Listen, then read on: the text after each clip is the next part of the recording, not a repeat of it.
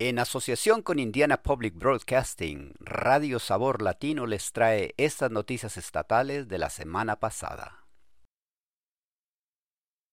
Avanza proyecto de ley en Indiana para ampliar gastos de parto ordenados por la Corte, aunque podría haber cambios.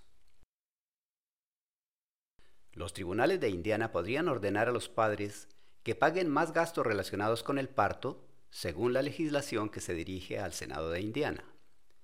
Y tras su aprobación en comité, podría haber cambios en el proyecto de ley. En la actualidad, los padres biológicos pueden ser ordenados a pagar el 50% de los gastos de atención prenatal, parto y hospitalización y la atención postnatal. El proyecto de ley de la representante republicana Elizabeth Rowe Ray añadiría otros gastos relacionados con las necesidades del parto y el posparto, como una cuna, ropa y cambiadores de pañal.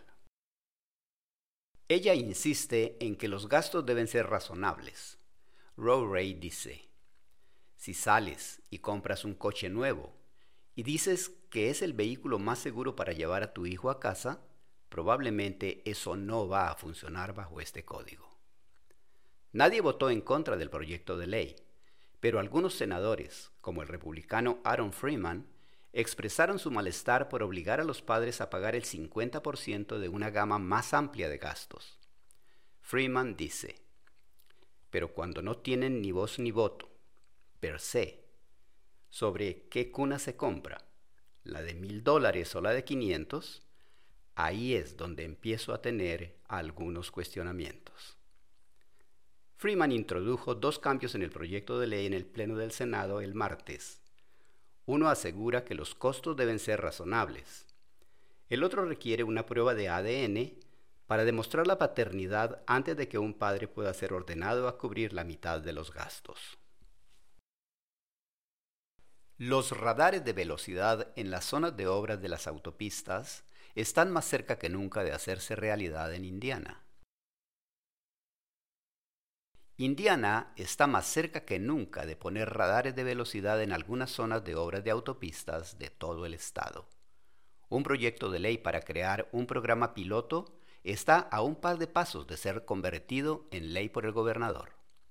El programa piloto instalaría radares en cuatro zonas de obras de autopistas. Los conductores serían multados si van al menos 11 millas por hora por encima del límite solo cuando los trabajadores están presentes.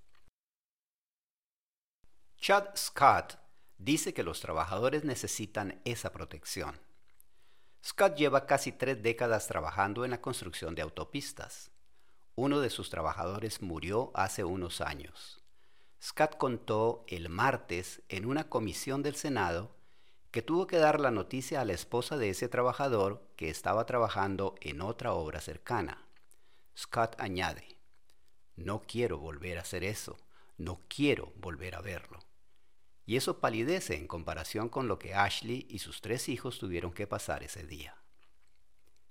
El dirigente sindical de los trabajadores de la carretera, Brian Short, afirma que la seguridad en las zonas de trabajo también es un problema de contratación. Short dice, una vez que sacamos a uno de estos chicos jóvenes y casi tienen un accidente, no van a volver. El proyecto de ley fue enviado al Senado para votación. Early Learning Indiana anuncia 50 millones de dólares en subvenciones para apoyar la educación infantil. Early Learning Indiana anunció una nueva iniciativa para ampliar la educación infantil temprana en todo el estado a través de un programa de subvenciones para organizaciones que atienden a niños de 0 a 3 años. 50 millones de dólares están ahora disponibles para los proveedores de servicios sociales elegibles proveedores de cuidado de niños y organizaciones sin fines de lucro en todo el estado que atienden las necesidades de desarrollo de los niños pequeños. La doctora Parisa Mansuri es pediatra y miembro de la junta directiva de Early Learning Indiana. Afirma que la iniciativa hará que la educación infantil sea más equitativa tanto en acceso como en calidad. Mansuri añade, creo que será capaz de igualar las condiciones para todos nuestros niños a medida que se preparan para entrar en el sistema escolar.